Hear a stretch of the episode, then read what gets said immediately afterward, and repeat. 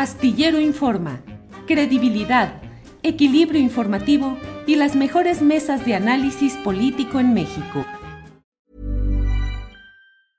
It's that time of the year. Your vacation is coming up. You can already hear the beach waves, feel the warm breeze, relax and think about work. You really, really want it all to work out while you're away. Monday.com gives you and the team that peace of mind. When all work is on one platform and everyone's in sync, things just flow wherever you are. Tap the banner to go to Monday.com.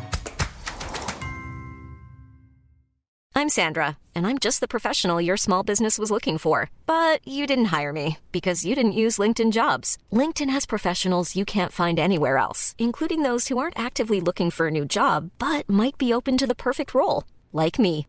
In a given month, over 70% of LinkedIn users don't visit other leading job sites. So if you're not looking on LinkedIn, you'll miss out on great candidates like Sandra. Start hiring professionals like a professional. Post your free job on linkedin.com/people today.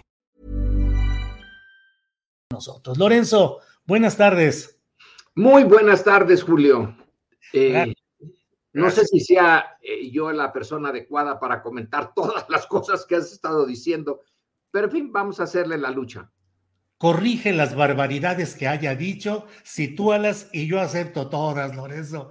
La verdad es que está muy movido todo porque, bueno, pues hay una serie de, de vasos comunicantes de la política, tradiciones. Es que Hidalgo, Lorenzo, tu opinión es la que vale aquí, pero pues Hidalgo es eh, un museo viviente de las peores prácticas del priismo. Y ahora ahí está esta señora Carolina Villano, que es eh, Carolina Villano, Austria, que es de las familias caciquiles de horca y cuchillo allá en, en Hidalgo. Pero en general, ¿subsiste el priismo como estilo político en el país? Hay quienes decían, todos somos priistas mientras no se demuestre lo contrario, Lorenzo. ¿Te acuerdas de, eh, bueno, otra variante es todos llevamos un pequeño priista dentro? Yo sí, desde que escuché esa por primera vez eh, esa afirmación, dije, no, eh, como decíamos cuando niños, yo zafo. No, Safo. no, no me, no me siento con ningún pequeño ni gran priista, pero sí, la cultura priista tiene razón, ha permeado, pues es imposible que no permee. A ver, Julio, ¿desde cuándo podemos eh, rastrear las raíces del, eh, del priismo? Que se caracteriza, bueno, pues porque es un partido, unos le llaman dominante, otros prefiero ponerlo de manera más eh, clara, un partido de Estado, unas elecciones eh, constantes, sistemáticas, pero sin contenido, un grupo eh, relativamente compacto, no enteramente cerrado, abierto a, la, a cierta permeabilidad social y política, pero muy disciplinado, muy disciplinado en relación al centro del poder. El centro del poder era al principio Plutarco Elías Calles y luego ya el presidente. ¿Desde cuándo eh, está esa cultura y esa forma de hacer política? No es cuando nació el PRI en 1929. Yo creo que su origen realmente está en el porfiriato. El porfiriato tiene ya muchas de las características que luego toma el gobierno eh, y el sistema que surge de la Revolución Mexicana. Pero ya tiene, tiene siglo y tantos, así que sería eh, inimaginable que no hubiera dejado alguna escuela. Lorenzo, ¿qué fue eh, la vocación social que al mismo tiempo es un control electoral del cardenismo, la gran corrupción, la conversión del dinero público en privado con una enorme fuerza en el alemanismo, la marrullería, la habilidad política del presidente Ruiz Cortines, veracruzano, eh, la fuerza represiva de Díaz Ordaz, eh, ¿cuáles serían los rasgos distintivos que se han heredado de esa escuela priista, Lorenzo? Bueno, eh, quizá una eh, sabia combinación, claro, podemos en algunos momentos decir que se les fue de las manos, una sabia combinación entre represión y cooptación. La dosis depende en buena medida del jefe del grupo, normalmente el presidente, pero no siempre, eh, y las circunstancias nacionales e internacionales, pero esa mezcla en donde me parece que la cooptación era preferible a la represión, pero cuando se llegaba a decidir la represión, esta no tenía límite, era hasta el final, puesto que no habría responsabilidad, nadie pediría cuentas de la represión. Entonces, la idea de una dicta blanda que se usó mucho tanto en los análisis eh, norteamericanos como externos en general y algunos de los análisis internos, sí, eh, desde don Porfirio le llamaban dicta blanda. Lorenzo, y mm, en tiempos de Fernando Gutiérrez Barrios, el todopoderoso secretario de Gobernación, jefe de policía política, pero negociador, se decía que ejercían el poder en el PRI con mano de hierro en guante de seda? Bueno, es, una, es una, buena eh, combinación. Sí, la, la disciplina eh, es una de sus características. Independ ah, y esta es otra, Julio. Esta es buena. No tiene ideología el PRI. Eh, tiene lo que un politólogo español Juan Lins llamó una mentalidad, la mentalidad propia de los sistemas autoritarios exitosos, pero no ideología, no hay un compromiso eh, a fondo con ciertos valores, ciertas metas. Tú eh, señalabas, hay una parte social con el cardenismo y luego viene el alemanismo. Bueno, es lo propio de ese sistema. No hay compromiso de fondo con eh, algo que sus militantes puedan decir, hasta aquí llegamos, de aquí no me muevo, o gano o pierdo, pero ya no hay compromisos.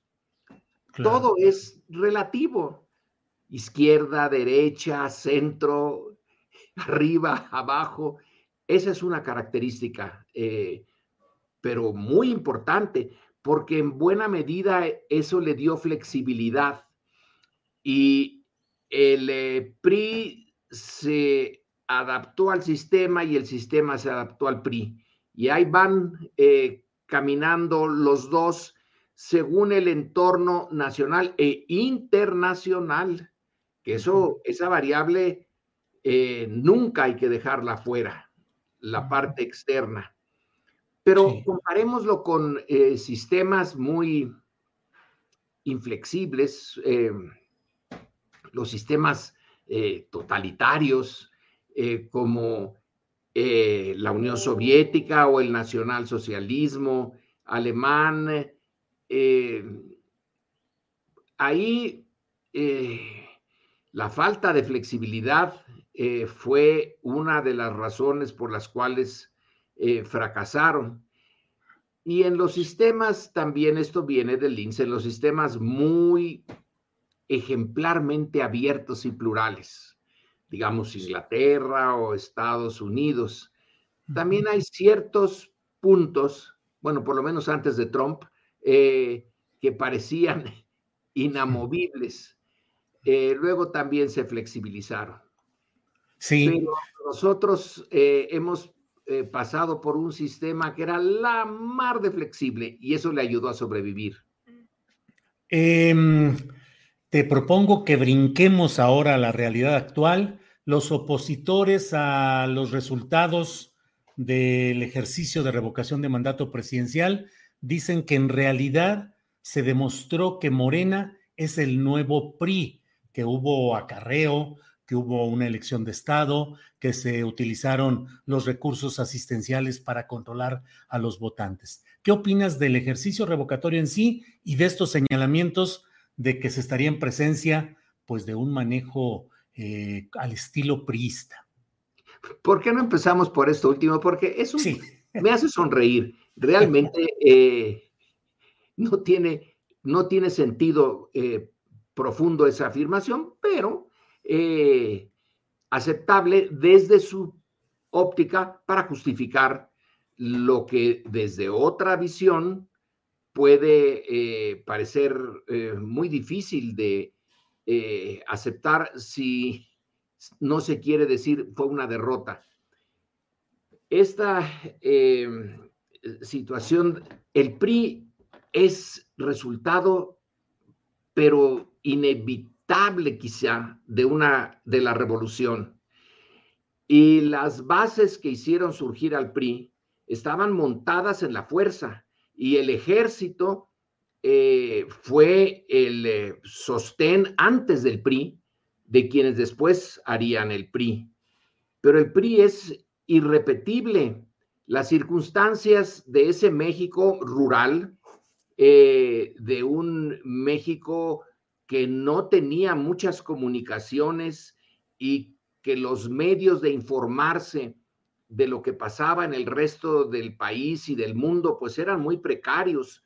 ¿Cuántas cosas más podemos decir que resulta absurdo decir que es el PRI de ahora? Eso de elección de Estado, cuando el INE, que es parte del Estado, está del otro lado, el PRI tenía el control de todo como tú señalas bien con eh, Gutiérrez Barrios, controlaba todo el proceso electoral. Ahora hubo una, eh, un juego, eh, un juego propio del pluralismo. Así que el acarreo, vaya, el acarreo, es que hay, digamos, hay grados. Puede ser que sí, tú encuentres ejemplos de acarreo. Para empezar, el de la camioneta del eh, propio eh, presidente de Morena, pero en el PRI se acarreaban por eh, miles, pongámoslo de personas o de toneladas o de camiones o de trenes o de todo. Entonces, no tiene mucho sentido. el PRI es irrepetible para bien y para mal. Eh, pero es producto de una época muy, muy peculiar de México. El resto de América Latina no tuvo revoluciones al principiar el siglo XX, la tuvo hasta que llegó la, eh, la cubana ya bien entrado el siglo. Entonces hay algo muy propio de México, de su sistema, eh, de su historia, que se coagula en el PRI pero decir que es el nuevo PRI son ganas de, pues de no pensar mucho, ¿verdad? Y de eh, lanzar una idea que a ver si pega eh, como justificación de lo que pasó. Ahora, ¿qué es lo que pasó? Eh, yo veo con Cepeda Patterson que tú puedes aquí tomar el el vaso medio lleno o medio vacío de las dos partes eh, y decir, caramba, fíjense nada más que votaron muy pocos. No, no, no, no, el padrón es enorme y votaron muy pocos. Y tú puedes decir, pero fíjense que los que votaron eh, el domingo en favor de que permanezca Andrés Manuel son más de los que votaron por el PRI, por el PAN o por cualquiera de las otras opciones en el 2018. Que el eh, comparar el padrón electoral completo con la votación Bueno, pues en México nunca vota el padrón electoral completo, la abstención es una parte eh, que todavía sigue siendo muy sustantiva de una población que no queda convencido de que la política sea cosa suya, de que probablemente todavía la idea de la ciudadanía y sus responsabilidades, pues no está muy penetrada porque no ha habido ciudadanos por larguísimo periodo de la historia. Entonces, la, eh, como diría el dicho campesino, que a mí me gustan mucho, la burra no era arisca, los palos la hicieron. Entonces, la ausencia de muchos mexicanos a las urnas es simplemente que todavía no le no aceptan que la política sea otra cosa que manipulación de las élites, que es una fórmula para seguir extrayéndole recursos a la sociedad. Eh, y en fin, tienen sus razones para no eh, haber asistido. Otros, que yo creo que son los menos, fueron sí decididos a boicotear esto. Pero como se confunden con el, eh, esa mayoría de indiferentes, pues quién sabe cuál es el, la cifra que podemos sacar de aquellos que castigaron a Andrés Manuel López Obrador no yendo a dar eh, su preferencia en la urna y boicotearla. Se puede decir que la boicotearon también porque no les quedaba otra, porque sabían que iban a perder. Entonces es mejor dejarla el resultado como está ahora y decir que poquitos fueron a votar que insistir en ir a votar y que ganara el no, no tenemos confianza en el presidente y hay que quitarlo. Lorenzo, eh, sí, perdón.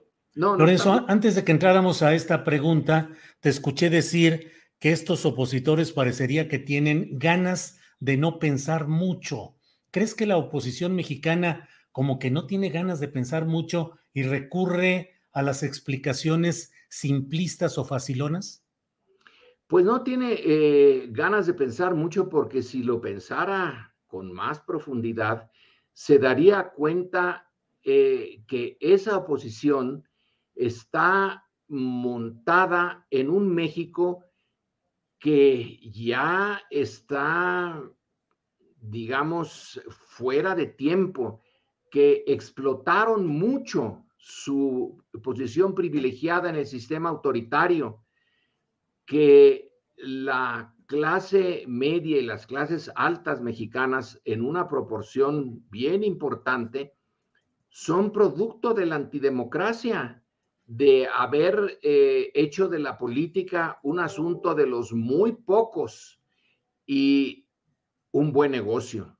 Entonces, la idea, yo vuelvo a una, eh, creo que lo comenté contigo, eh, de un eh, em, politólogo norteamericano que eh, le da mucha importancia al concepto de que la derecha reciente es muy sensible y muy resentida al hecho de que actores que antes estaban subordinados, digamos la parte plebeya de la sociedad, empiece a surgir como una fuerza política eh, en su propio, por su propio derecho y con sus propios reclamos.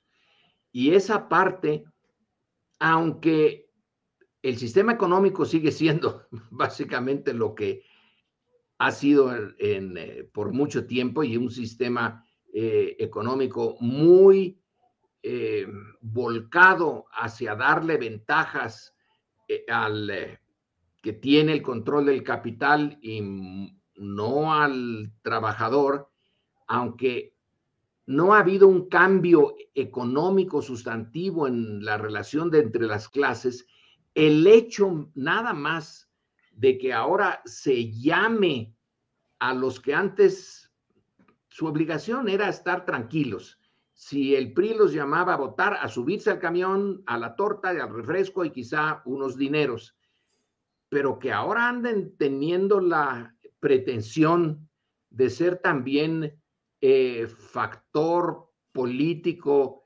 importante como las clases medias o las clases altas, eso molesta mucho a un sector que podemos identificar como la, eh, la derecha. Y creo que esa parte no la quieren pensar. Tienen que tener eh, la explicación en eh, el autoritarismo de Andrés Manuel, en que se usaron recursos del Estado, en que hubo discursos de Sheinbaum y que se violó la veda, que sí, eh, obviamente, si hubo eso, y que aún el secretario de gobernación andaba allí eh, presumiendo de que aunque hubiera veda, él estaba ya metido en el proceso político eh, de un Estado, pero la influencia de esos factores es mínima. esta vez es lo más estos últimos años, desde 18 y lo que viene, sigue después de 2018, es ya otro México. Sigue siendo difícil eh, la ciudadanía, pero ya no hay explicaciones fáciles. Y sí, en el fondo es una especie en principio de empoderamiento de los grupos plebeyos. Y aceptar eso es más fácil las otras explicaciones, Julio. Lorenzo, mm, después de esto, el propio presidente de la República ha insistido, ha reiterado que enviará su iniciativa de reforma electoral. No hay mucha, no hay añadidos a lo que ya sabíamos, la idea de elegir por voto directo a los magistrados electorales y a los consejeros electorales, eliminar los plurinominales. ¿Crees que la reforma eh, que plantea el presidente López Obrador esté en un momento propicio, que este sea un momento cuando están los ánimos tan encendidos y tan encarrerados rumbo a la sucesión presidencial, ya todo, ¿qué elementos podríamos esperar que hubiera que incentivaran el interés popular de decir, ahora sí tenemos una gran reforma electoral? Va a ser difícil. Y en realidad, Julio, yo preguntaría, ¿cuál es el momento propicio? Siempre, siempre habrá pugnas, siempre eh, habrá un choque, a veces un poco más eh, abierto que en otras, pero la división de clases, de opiniones, de intereses, de regiones, de género, de edad, etcétera, la política es eh, conflicto que todos esperamos, bueno, no todos, pero muchos esperamos que sea un conflicto dentro de límites. Pero no hay un momento, eh, a mi juicio, realmente ideal cuando todo esté anestesiado. Vamos a esperar que el cuerpo político se quede anestesiado, esté en la plancha eh, y el, eh, los líquidos lo dejen anestesiado, hacemos la reforma y ya luego lo despertamos y va a decir, bueno, pues ya ni modo, ya se hizo la reforma. No, va a estar esto muy complicado. La idea de una elección de los eh, encargados de validar los procesos electorales es eh, muy eh, complicada, depende de cómo se, eh, se formule y va a haber problemas, va a haber quien le encuentre desde luego los peros.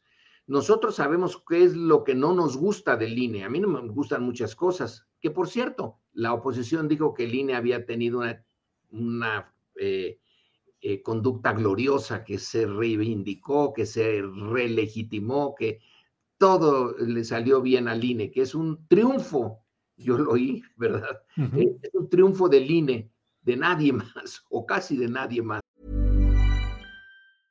Ready to pop the question? The jewelers at BlueNile.com have got sparkle down to a science with beautiful lab-grown diamonds worthy of your most brilliant moments. Their lab grown diamonds are independently graded and guaranteed identical to natural diamonds, and they're ready to ship to your door. Go to Bluenile.com and use promo code LISTEN to get $50 off your purchase of $500 or more. That's code LISTEN at Bluenile.com for $50 off. Bluenile.com code LISTEN. Hey, it's Ryan Reynolds, and I'm here with Keith, co star of my upcoming film, If, only in theaters, May 17th. Do you want to tell people the big news?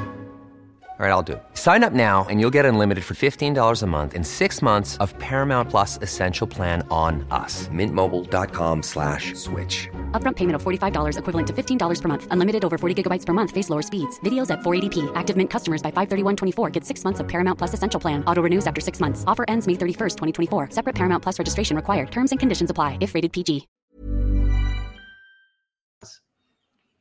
Pero eh, si al INE de hoy, que viene, viene porque el origen es eh, duro de quitárselo, viene de un esfuerzo por aminorar la eh, democratización del sistema cuando ya era imposible sostener la antigua fórmula después de las fraudes del 1988. Eh, Entonces hay como una, una guerra de retaguardia. Se dan algunas concesiones, pero se mantiene la esencia de controlar al eh, IFE y luego al INE.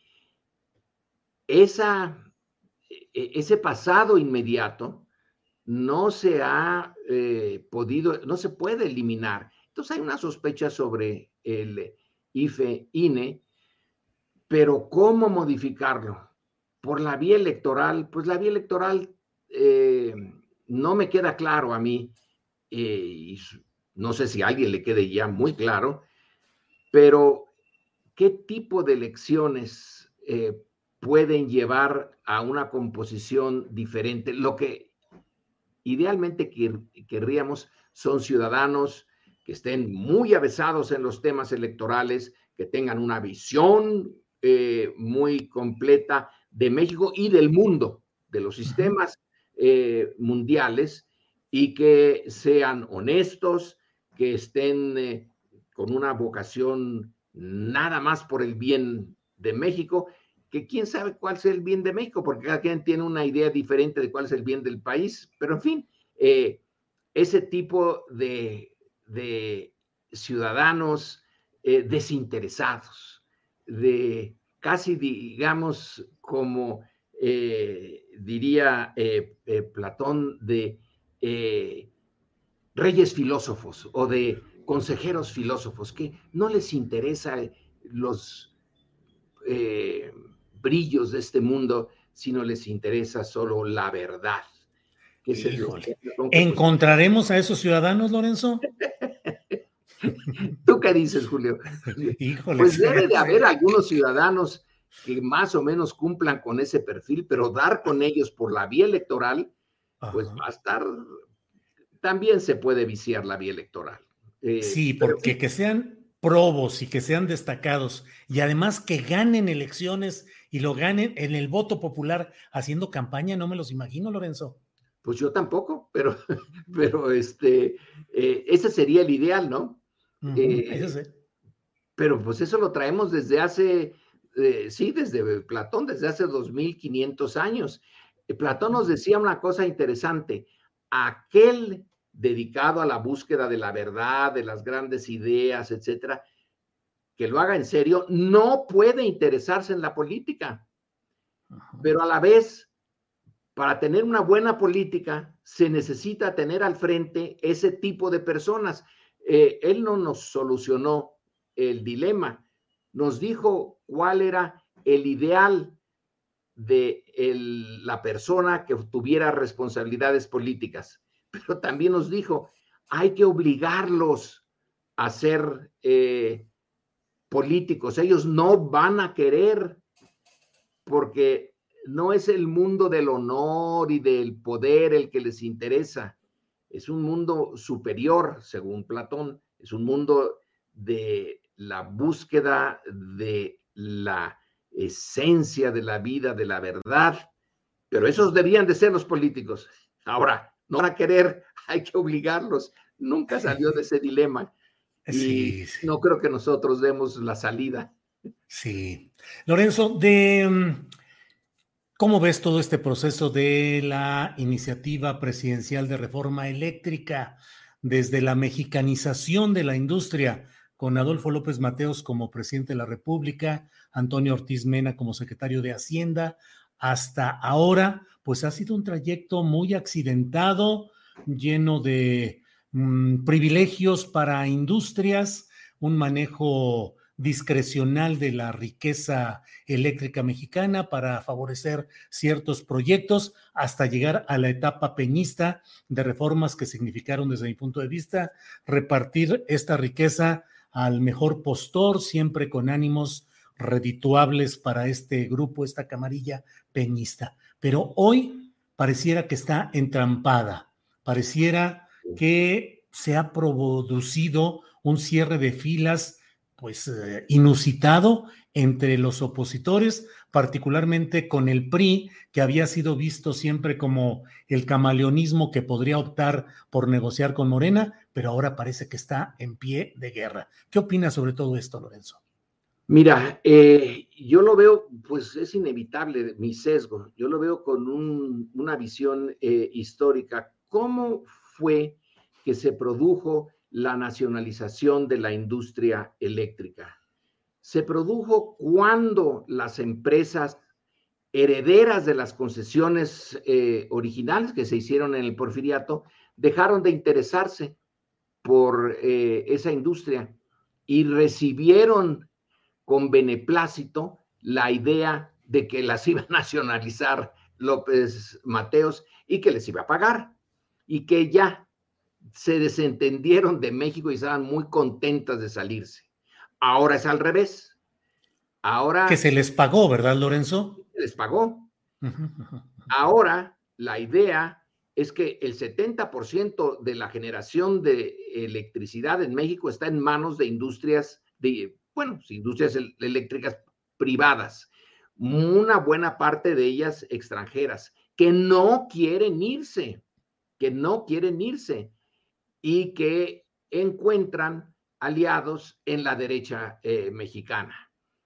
Eh, esa derecha señala, es que son muy eficientes y ellos nos darán eh, energía limpia, casi sin pecado concebida, sino venida del cielo, de los ángeles. En cambio, el gobierno tiene una historia negrísima de corrupción y de que sus energías, eh, al menos parcialmente, están eh, generadas de manera sucia en un mundo en que ya estamos listos para proteger a la naturaleza hasta con nuestra vida. Entonces, son dos situaciones muy distintas. La de López Mateos fue muy fácil comparado con esta porque aquí hay muchos millones de dólares en juego. Y allá no. Ellos ya querían irse. En parte, ¿por qué querían irse? Bueno, pues porque el mercado interno mexicano era chico, eh, en parte porque les habían controlado los precios a los que tenían eh, que cobrar su eh, energía dada al mercado y no les gustaba eso del control de precios y no veían mucho futuro. Eh, sobre todo eso del mercado pequeñito. Ahora que México es una gran maquila para Estados Unidos y que tiene un montón de industrias que son parte de una cadena productiva mundial, ah, ese es otro mercado. No es ya nada más el estrictamente interno, sino es el de una industria que está montada en la cadena productiva norteamericana y que puede producir muy buenas ganancias. Entonces, la, eh, eh, Santiago Krill hace unos días con Carmen Aristegui, bueno, eh, dijo más o menos esto. si se aprueba, es un desastre. México se va a hundir. Nada más faltó que comparara con que cayera una bomba atómica en México o se privatizara, digo, se estatizara una parte de la energía eléctrica. Es tal el desastre se va a, producir una energía muy cara. Eh, el gobierno va a tener que subsidiarla y cuando el subsidio venga, se le va a quitar a los viejitos, a los enfermos, a los pobres y se le va a dar a la Comisión Federal de Electricidad, que ha sido muy ineficiente. Bueno, es el apocalipsis, eh, lo que ellos proponen y la derecha se monta en eso. ¿Cuánto de esa visión de derecha refleja la fotografía del el lobista italiano con una eh, este, em, diputada de el eh, PRD que salió hoy en la prensa. Ajá. Bueno, pues eh, sí, los, los lobistas existen. Sí. No son fantasmas, sí, sí son en, serio y sí tienen dinero. Y es que están viendo que se juega mucho dinero. Sí. Eh, sí, sí, adelante, adelante. Bueno, eh, eh, yo sospecho que a lo mejor no pasa la reforma eléctrica, pero que dejar la industria eléctrica como dejar el petróleo en manos privadas, cuando tú puedes dejar en manos privadas la producción de automóviles o de lavadoras o de chips o varias otras cosas, pero de la energía. La energía es parte de la seguridad nacional. ¿Y cuántos estados, por ejemplo, entre los eh, escandinavos, la energía la controla el, eh, el, Estado? Y son muy de mercado y no son dictaduras ni nada por el estilo, pero tiene una concepción del interés eh, nacional que no tiene aquí la derecha y que en esta coyuntura tiene la posibilidad de negar esta eh, reforma. Bueno, pues lo único que se puede entonces esperar es que Andrés Manuel haga eh, efectiva su promesa de que el litio se lo quite, como es una de las empresas que tiene concesionado eso de el litio es China, pues Estados Unidos no se va a oponer. Eh, yo creo que hasta nos ayudará a que eh, se modifique el estatus de esta eh, concesión allá en el norte. Oye, Lorenzo, es que finalmente, digo, no sé tu opinión, por favor, pero México ha sabido aprovechar coyunturas internacionales para dar estos golpes, la expropiación petrolera en el contexto bélico mundial, la mexicanización de la industria eléctrica en este contexto que platicabas. Y ahora lo del litio, pues ojalá las circunstancias internacionales también permitan, propicien que haya una legislación mexicana sobre este recurso estratégico, Lorenzo. Tiene razón. Eh, hay un elemento adicional, las circunstancias internacionales y la inteligencia y capacidad del grupo gobernante. Si sabe aprovechar por ejemplo, esto de que hay eh, concesionado a una empresa china. Entonces, en este conflicto China-Estados Unidos, pues puede eh, jugar ahí eh, ese, ese argumento. Y además, no hay otras todavía grandes inversiones extranjeras en el litio, que según un documental que Ledesma eh, nos presentó hace poco, eh, que fue a la zona de litio que la mayoría de nosotros no conocíamos. Qué barbaridad, es una zona, por un lado, desértica, despoblada, pero enorme. Hay un montón de litio. Eh, entonces estamos en, en, una coyuntura en que se puede recuperar esa riqueza. Otras ya se las llevó el viento. Pues Pero esta sí, sí se puede, todavía se puede.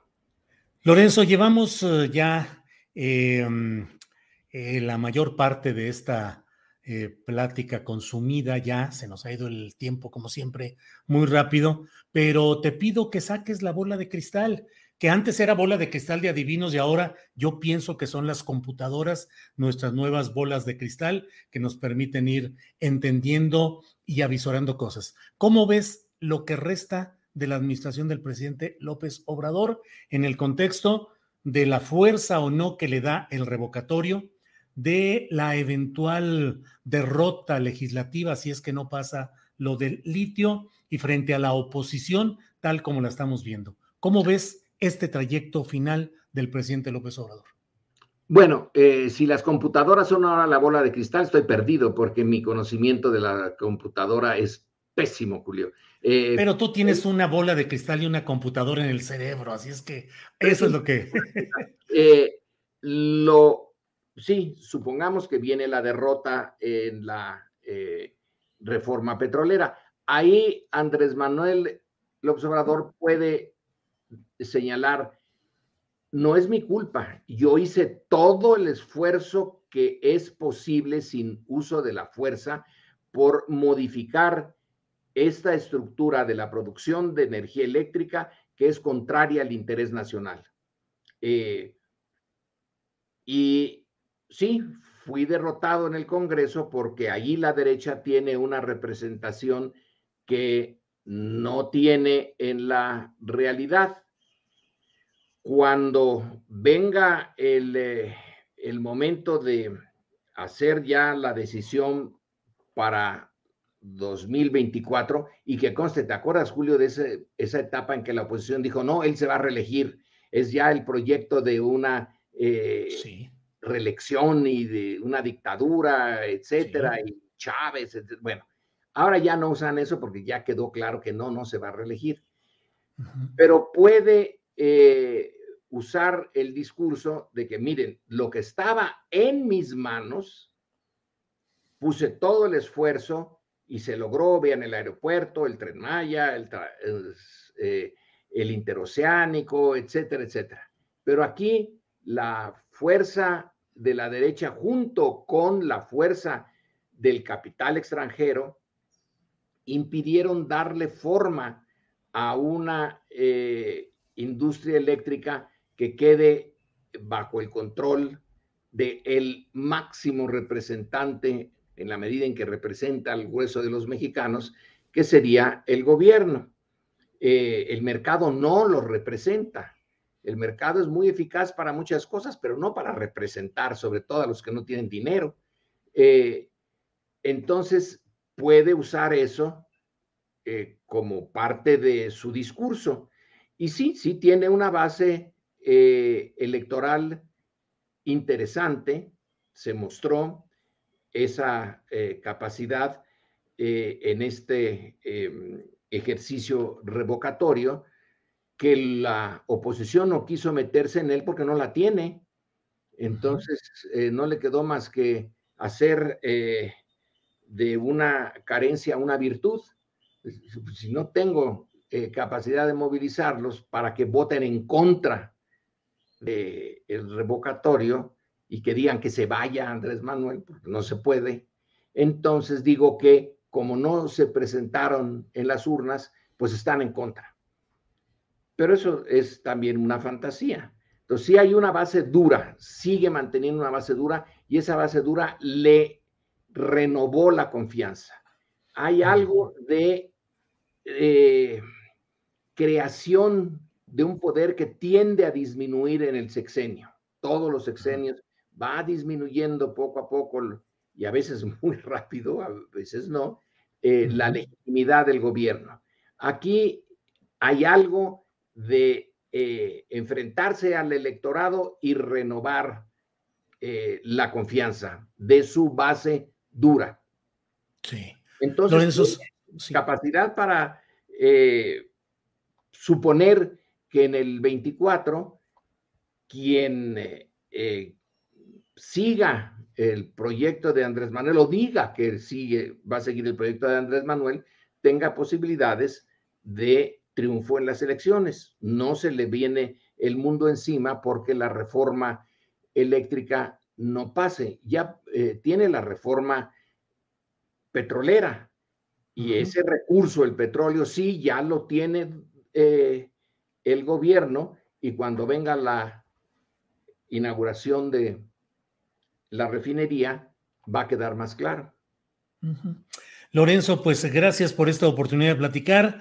Solo te pido que nos digas si crees que estamos irremediablemente condenados a que esta oposición, así como la vemos desde mi punto de vista, sin programa, sin un buen análisis, sin un buen mapa político y sin liderazgo, se encamina al final de este sexenio, sexenio de cinco años y diez meses, pero se encamina hacia ese final, pero ¿qué riesgos implica el que no haya una construcción eficaz de esa oposición en el juego democrático, Lorenzo?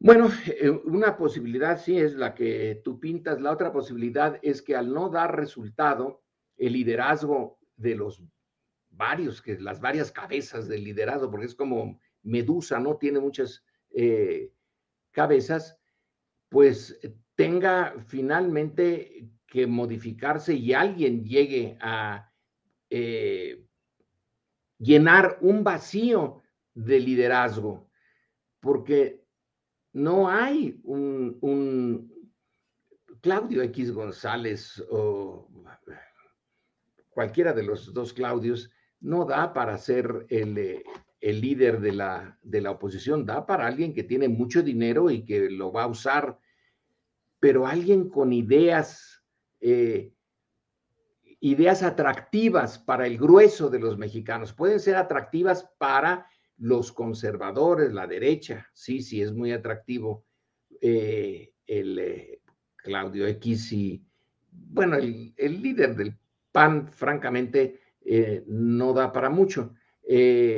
los líderes del PRI actuales, pues tampoco, así como brillantes, mm, no los veo, pero puede surgir, puede surgir como parte de la crisis. Las crisis son oportunidades entonces ahí debe la oposición de decir, estamos en crisis, es una oportunidad, vamos a buscar eh, a otro tipo de figuras y otro tipo de discursos. Les da tiempo, Julio, todavía tienen tiempo.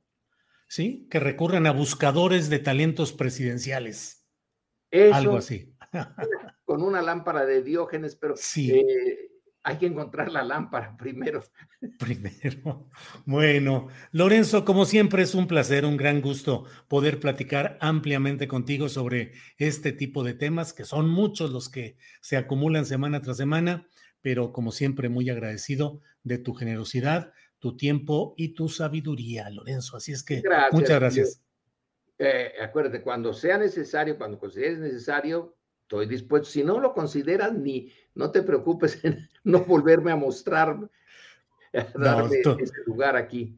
Buenas tardes, Julio. Buenas tardes, lo sabes bien, siempre bienvenido y siempre aquí hay un espacio para tu conocimiento que nos peleamos porque estés aquí con nosotros. Así es que gracias, Lorenzo, y seguimos en contacto. Gracias. Seguimos en contacto, Julio. Hi, I'm Daniel, founder of Pretty Litter. Did you know cats tend to hide symptoms of sickness and pain? I learned this the hard way after losing my cat, Gingy. So I created Pretty Litter, a health monitoring litter that helps detect early signs of illness by changing colors, saving you money and potentially your cat's life. Pretty Litter is veterinarian developed, and it's the easiest way to keep tabs on your fur baby's health right at home. Go to prettylitter.com and use code ACAST for 20% off your first order and a free cat toy. Terms and conditions apply. See site for details. En Sherwin Williams somos tu compa, tu pana, tu socio, pero sobre todo somos tu aliado. Con más de 6.000 representantes para atenderte en tu idioma y beneficios para contratistas que encontrarás en aliadopro.com. En Sherwin Williams somos el aliado del PRO. Para que te enteres del próximo noticiero, suscríbete y dale follow en Apple, Spotify, Amazon Music, Google o donde sea que escuches podcast. Te invitamos a visitar nuestra página julioastillero.com.